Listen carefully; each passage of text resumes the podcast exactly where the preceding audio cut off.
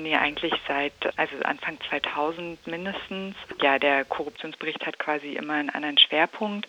Ähm, wir hatten schon einen Schwerpunkt zum Thema Wasser, Klimawandel, Justiz, Wirtschaft, also wirklich querbeet. Und ähm, wie gehen Sie da bei dieser Schwerpunktsetzung vor? Dieses Jahr ist es der Bereich Bildung. Ähm, wie entscheidet sich das bei Ihnen? Ja, wir versuchen mit dem Korruptionsbericht eigentlich immer auch neue Themen aufzugreifen, ähm, äh, ja, wo es vielleicht noch nicht so sozusagen seinen ähm, fundierten Überblick gibt äh, über Korruptionsrisiken und Maßnahmen, die man ergreifen kann.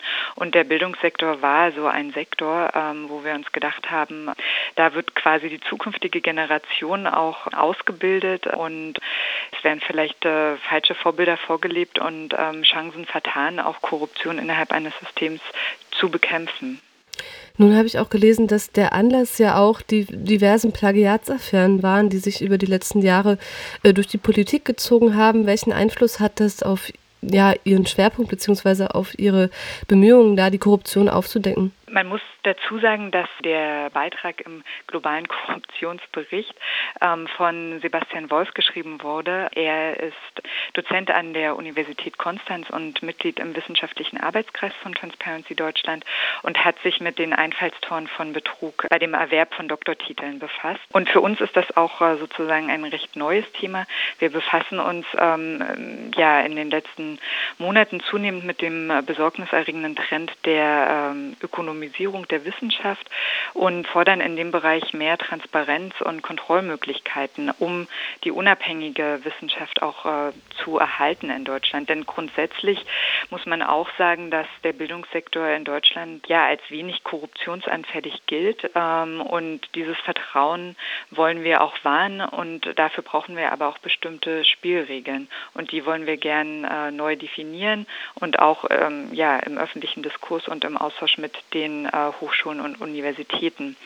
Dazu gehört beispielsweise, dass wir fordern, dass äh, es ein Recht auf den Zugang zu Kooperationsverträgen von Universitäten und Unternehmen gibt. Denn ja, was wir eben sehen, ist, dass gerade die Geldgeber immer mehr auch bestimmen, was mit Forschungsergebnissen passiert, dass teilweise Druck ausgeübt wird, dass diese Ergebnisse zurückgehalten werden oder eben auch Einfluss genommen wird auf äh, das Forschungsschema oder die Personalauswahl. Und das darf nicht sein und ja, gerade die Forschung und Lehre darf ihre Werte nicht verkaufen.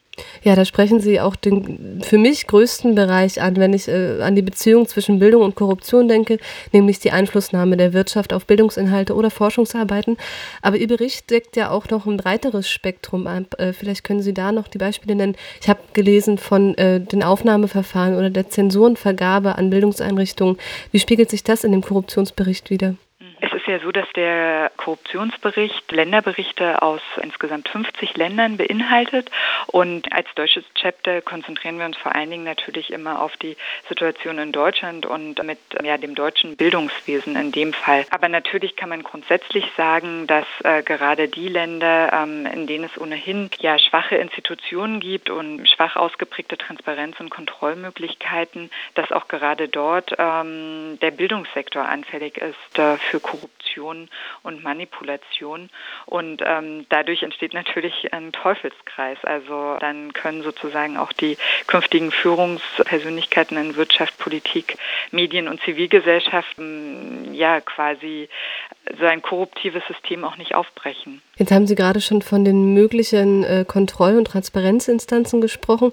Wie bewerten Sie das in Deutschland? Unserer Meinung nach ist das Bildungswesen im Großen und Ganzen äh, wenig korruptionsanfällig. Das bestätigen auch repräsentative Bevölkerungsumfragen. Wir äh, führen alle zwei Jahre eine Umfrage durch im Rahmen des globalen Korruptionsbarometers, wo wir verschiedene Sektoren vergleichen. Ähm, und da schneiden die Medien gemeinsam mit äh, Polizei und Justiz in Deutschland wirklich gut ab, ähm, verhältnismäßig gut ab. Und es ist aber eben, wie gesagt, wichtig, dieses Vertrauen zu bewahren.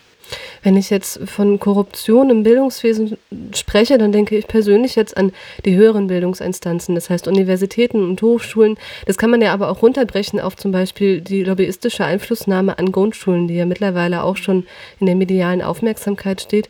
Wie sieht es da aus mit der Korruption?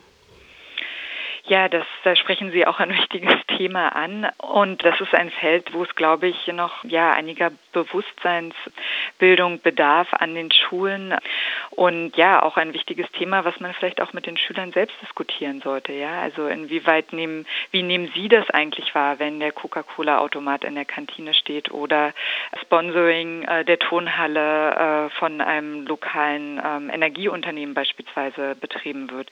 Ähm, ich glaube, da ist es einfach auch wichtig, dass man proaktiv in die Diskussion mit den Schülern geht. Sie haben nun schon einige Forderungen angesprochen, zum Beispiel die Kontrollinstanzen, die nun auch darauf achten würden, wie äh, Korruption an den einzelnen Bildungseinrichtungen ja die Überhand nimmt eigentlich.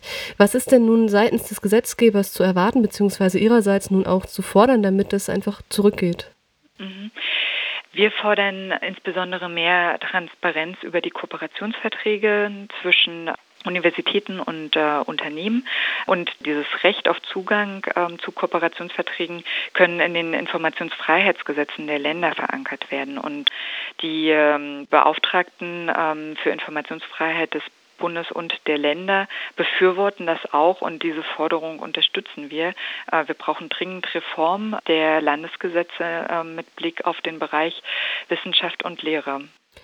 Sie haben es am Anfang schon gesagt, den äh, jährlichen globalen Korruptionsbericht gibt es ja nun schon seit einer ganzen Weile, vielleicht also mindestens seit zehn Jahren. Welchem Stellenwert würden Sie dem Korruptionsbericht zuschreiben nach zehn Jahren Wirken? Ich würde sagen, man kann sehen, dass einige der Themen, die vor zehn Jahren thematisiert wurden oder auch vor fünf Jahren, äh, dass sie sich äh, etabliert haben und wir dort auch Fortschritte verzeichnen können. Also beispielsweise gerade im Bereich der Wirtschaft, gerade in dem Bereich, ähm, ja, gibt es auch in Deutschland natürlich einigen Fortschritt. Vor allen Dingen große Unternehmen ähm, haben immer mehr äh, Compliance-Systeme auch eingerichtet und früher war Bestechung sozusagen auch von der Steuer absetzbar und heutzutage löst man damit eigentlich nur Kopfschütteln aus, auch in Unternehmenskreisen und äh, ich glaube, da sind wir einen ganzen Schritt weitergekommen und ich hoffe, dass wir das dann auch über den Bildungssektor in einigen Jahren sagen können.